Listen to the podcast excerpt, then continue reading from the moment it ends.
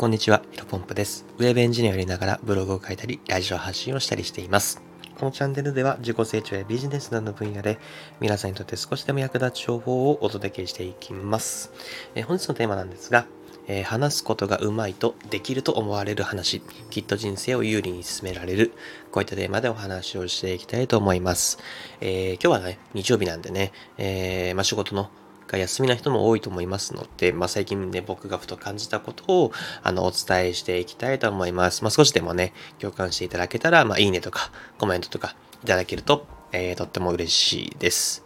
え僕はですね、まあ、スタンド FM を始めてから約2ヶ月半、えー経ちます。でね、えっ、と、まあ、先ほども言いましたけど、最近ふと思ったことがありまして、まあ、話すことが上手い人って人生有利なんだろうなっていうふうな、えっ、と、ふうにですね、感じる機会が多くなりました。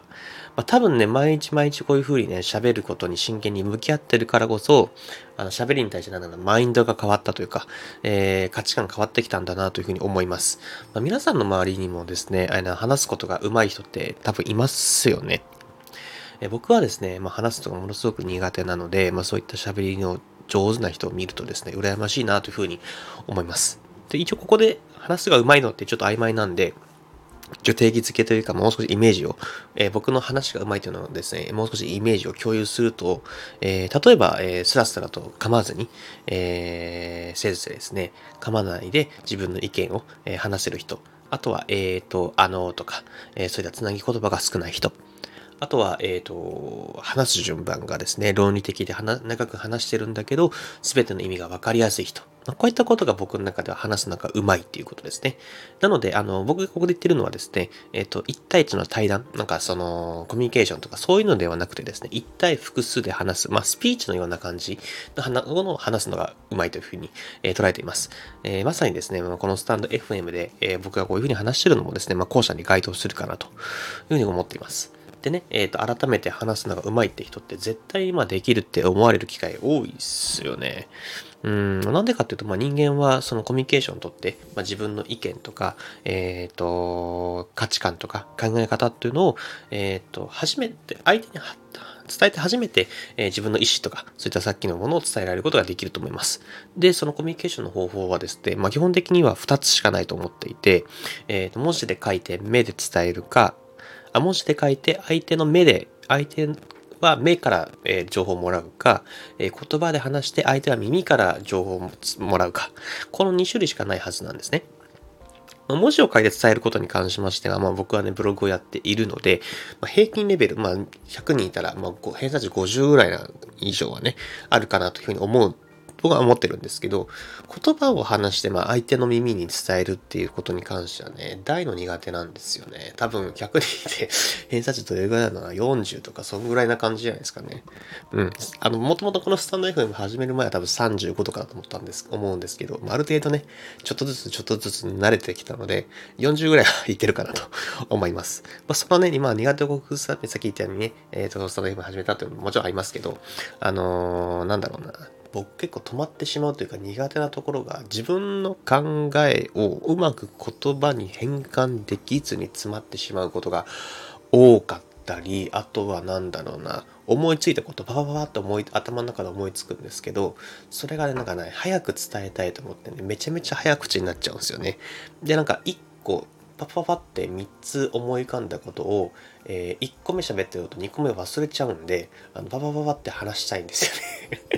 ね。結構ね本当にねあの話す結構ねスキル低いんだと思います。まあうん、先ほども言ったように、スタンド FM が初めてある程度ね、えっ、と、話す、なんだろうな、スピード気をつけたりとか、あの、あのとか、えーと、まだまだ多いですけどね、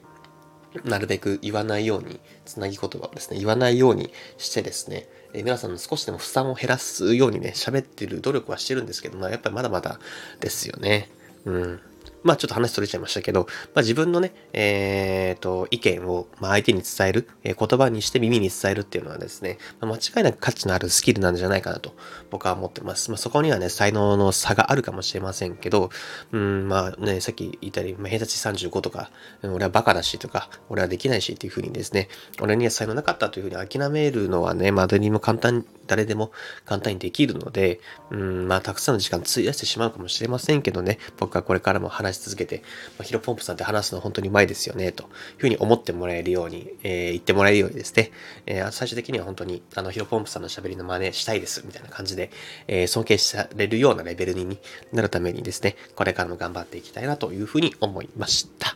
本日話し方とは以上です。で最後にちょっと雑談というか、あの、本当に関係ないことを話したいんですけど、僕ね、いつもね、髪切りに行くタイミング、いまいちわかんないんですよね。うん、結構なんかいつ髪切りに行こうかな、みたいな感じで2週間ぐらいずっと悩み続けちゃうんですよね。で、その悩み続けるタイミングはいつかっていうとですね、うん、なんか気持ち悪いなと思ったから、思思った時に悩み始めるんですね。で気持ち悪いかっていうのはですね、僕はまあこれかれこれもう5、6年2ブロックの髪型していて、なんかなんていうんですか、もみあげというところですかね。そのなんか耳の上らへんがもさもさしてきたらですね、気持ち悪いって思っちゃうんですよね で、でもこのままその気持ち悪いって思った時に髪を切りに行ってしまうと、他のとこは別に伸びてない、あんまり伸びてないわけで、うん、なんか、ももったいないなというよりかは、なんか、行くの無駄だなというふうに思っちゃうんですよね。だから、あの、2ブロックのその、もみあげのところ、もさもさして、まあ、だいたい我慢ぐらい、我慢我慢我慢して、もう限界ってぐらいに行くんで、だいたいその、いくいつか、いつ行くかっていうのは2週間ぐらい悩むんですよね。うん。ちょっと多分ね、今我慢して、何この話をしてるかというとですね、今我慢してですね、多分来週ぐらいに限界も変えるんで あの、そろそろ予約の準備いつ行こうかなというのを正式に決めていきたいなと、あの、思っている、完全な無駄話でございました。で本日はね、日曜日なんでね、えっ、ー、と、僕は、えっ、ー、と、この後一生懸命プログラミングの勉強をしていきたいなと思います。で皆さんもですね、えー、引き続き、本日もですね、新しい時代をコツコツ歩んでいきましょう。お疲れ様です。